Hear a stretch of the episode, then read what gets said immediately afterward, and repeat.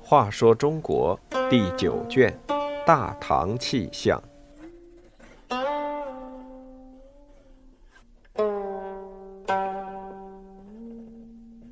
九十三，名诗的诞生。伟大的诗人杜甫以他忧国忧民的爱国情感和对于社会弱势群体的同情著称。集中表现杜诗这一特色的就是三吏三别。乾元元年（公元758年9月），唐朝廷集中了九个节度使所率领的六十万大军，由唐肃宗最信任的太监于朝恩统一指挥，围攻被安庆绪叛军占领的邺城。第二年二月，史思明率领叛军赶来增援，三月和官军进行决战，官军被击溃，叛军又一次进占东都洛阳。在这期间，河南一带兵荒马乱，民不聊生。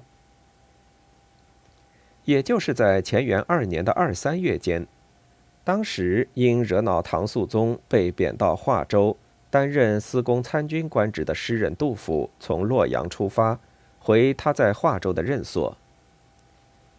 当他走到新安时，正值官军邺城大败，各地官府下令强抽壮丁来补充。杜甫见新安当地的官吏正在抓原来法律规定免役的十六岁中男当兵，他问官吏：“这样的小孩能去守洛阳吗？”官吏不愿理睬。杜甫看到被抓去当兵的孩子，有的家境好一点，还有母亲相送；还有的穷孩子孤苦伶仃走在队伍里，队列内外一片哭声。他只好言不由衷地劝告大家。我军是顺应正道的王师，据说郭子仪等将帅都是爱兵如子的。过了几天，官军再次大败，退出洛阳。李光弼在河阳建立阵地，和史思明紧急命令各地官府抓民众，为河阳大营服役。杜甫这天晚上在陕州城东南约七十里的石壕村借宿。这是一个偏僻的山村，村中人家不多，满地荒凉。夜里突然村里敲门声四起，他借宿的那户人家的老头翻墙逃走，老太婆出去应付，哀声哭告那个恶声骂人的官吏：“我家本来有三个儿子，都被抓到邺城当了兵。昨天接到一个儿子的来信，两个已经被打死，剩下一个也受了伤。”家里只有一个刚生下的孙子，儿媳妇身上的衣裙也都卖光了，如今光着身子不能见人，官府一定要人，只好我老婆子去，勉强可以做些烧饭淘米的事。官吏果然就把这老婆子给抓走了，荒村逐渐恢复了平静，而杜甫耳边却总是好像听见有人在哭泣。早晨离开的时候，他只能和逃回来的老头道声珍重。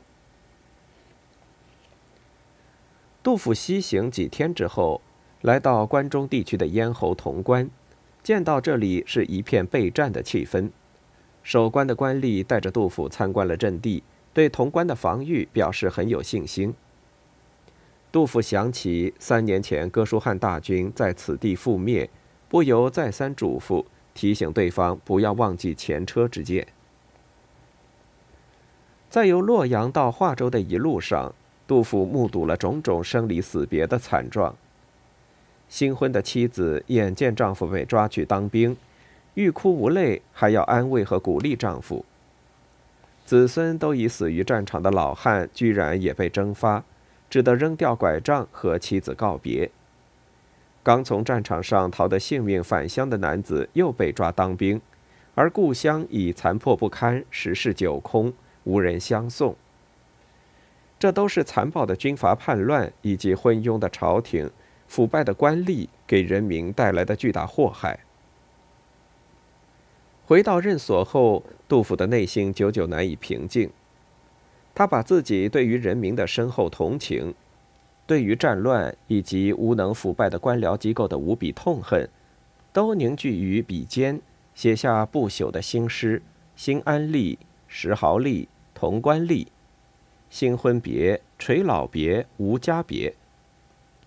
这三立三别，有的以作者与对象的对话来展开，有的以对象之间的对话来表现，有的是作者本人的主观感受，也有的是完全以白描方式，将客观场景展现给读者，具有极高的艺术表现力，因此被后人称之为诗史。而杜甫也被尊称为诗圣。